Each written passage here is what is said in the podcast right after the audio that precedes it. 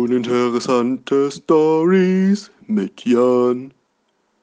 Schusslichkeits-Edition. Hallo und herzlich willkommen zu Uninteressante Stories mit Jan. Heute in der Schusslichkeits-Edition.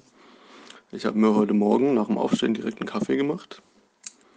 In der Filterkaffeemaschine. Ich habe drei große Tassen gemacht mit der entsprechenden Anzahl an Kaffeelöffeln, gemahlenes Kaffeepulver habe die Maschine angeschaltet und sie dann vergessen. Nun bin ich vor fünf Minuten nach Hause gekommen, war in der Küche und habe gemerkt, dass der Kaffee durchgelaufen ist und ich ihn vergessen hatte.